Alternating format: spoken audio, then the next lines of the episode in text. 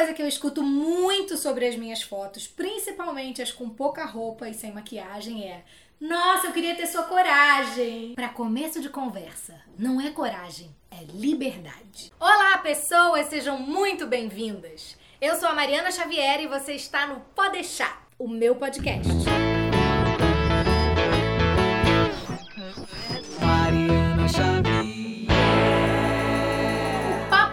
Sobre fotografia e autoobservação. A fotografia é uma das mais conhecidas expressões de arte e a história dela está muito ligada a como eu me vejo e como o outro me enxerga. Hoje, mais do que nunca, a gente tem consumido essa arte o tempo inteiro. O negócio é que foto virou uma coisa tão banal, tão parte do nosso cotidiano, que a gente acaba esquecendo que ela é arte. E se a gente parar para pensar direitinho, a fotografia também pode ser lida como uma responsabilidade social. Ih, gente, Mariana pirou. Como assim? Responsabilidade social? Explico. Atualmente a selfie tomou conta da nossa vida e a produção de imagens é exorbitante. Dá uma olhadinha aí no rolo de câmera do seu celular. Eu acho que não há um só ser humano no mundo inteiro que não esteja sempre precisando fazer uma faxina nos arquivos porque a memória não tá dando conta. Com as redes sociais, todo mundo ganhou seu próprio reality show. Começou como uma possibilidade, depois virou uma necessidade, quase uma obrigação de a gente se mostrar o tempo inteiro. Vivos, ativos, produtivos. E mais do que isso, de buscarmos aceitação, validação do outro sobre nós, o famoso biscoito. Já que somos todos humanos e padecemos quase todos e quase sempre do terrível mal de, por nosso próprio juízo, não nos acharmos interessantes o suficiente. O fato é que a gente entra nas redes sociais e dá de cara com aquela enxurrada de fotos incríveis.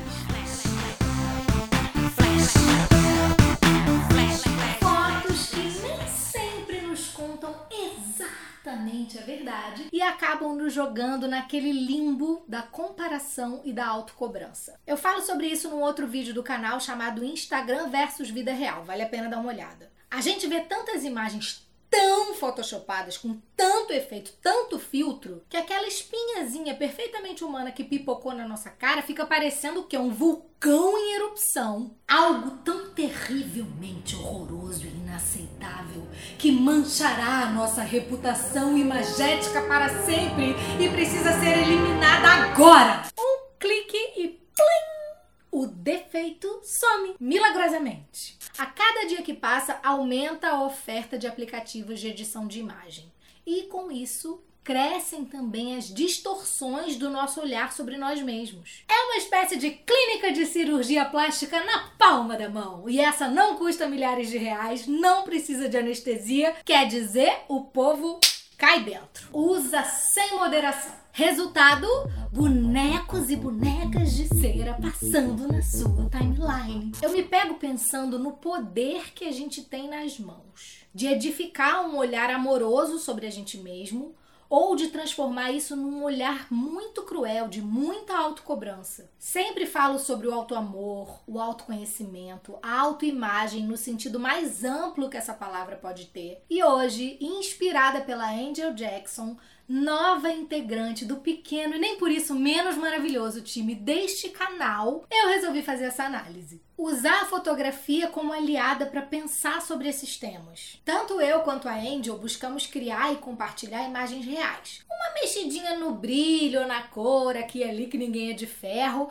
mas sem grandes transformações através de ferramentas de edição. Afinal, a missão da fotografia, em essência, é fazer o registro natural de um momento, dar luz a algo ou alguém. Então, por que não dar luz à sua verdade? Por que continuar perpetuando pressões estéticas e sociais? Por que fazer parte dessa engrenagem que alimenta fantasias tão nocivas à nossa autoestima? Essas indagações vieram de processos de autorretrato.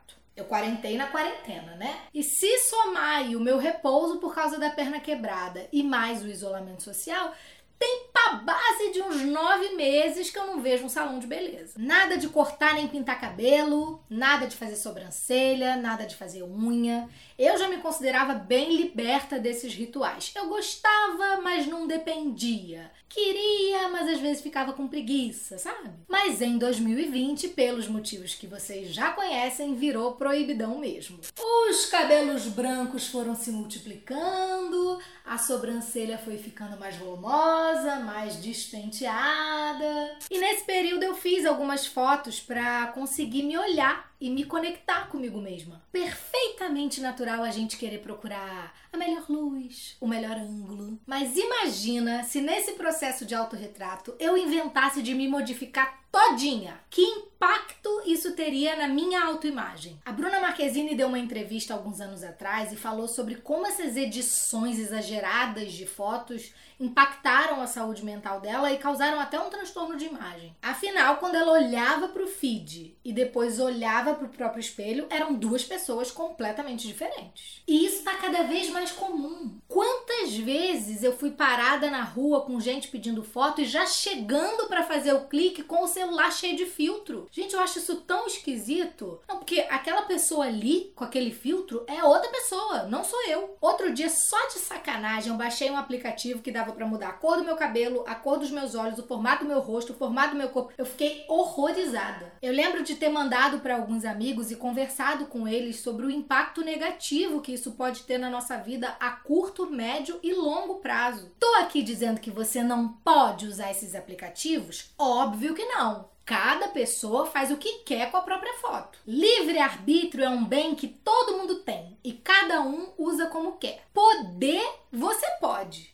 Agora, será que você deve? Será que você precisa? O que eu quero propor para vocês hoje, como exercício de autoestima real oficial, é: se fotografem sem filtros, sem embelezamento de rosto, sem retocar o seu corpo. E olha com carinho e com acolhimento para essa imagem. Pensa em quanto a gente se mascara para tentar se encaixar em um monte de lugar que não merece a gente. E eu falo isso com toda a propriedade do mundo. Afinal, enquanto mulher gorda, eu fui e ainda sou muito taxada de horrorosa, ridícula, sem noção por postar foto de biquíni, de lingerie, por aí vai. Mas já faz algum tempo que eu entendi que a vida é curta demais para eu não ser livre, para eu não me amar. Foi um processo. É um processo. Autoestima não é uma pílula mágica, mas isso é tema para um outro dia. Ah, e se você topar a experiência de se fotografar ao natural, eu torço para que sim. Que tal postar essa foto com uma carta de amor para você mesma? Me marca, eu vou adorar ver. Arroba Mariana Xavier Oficial. Vamos propagar esse movimento de fotografias reais que já existe. Tem fotógrafas incríveis fazendo um trabalho muito bacana nessa área.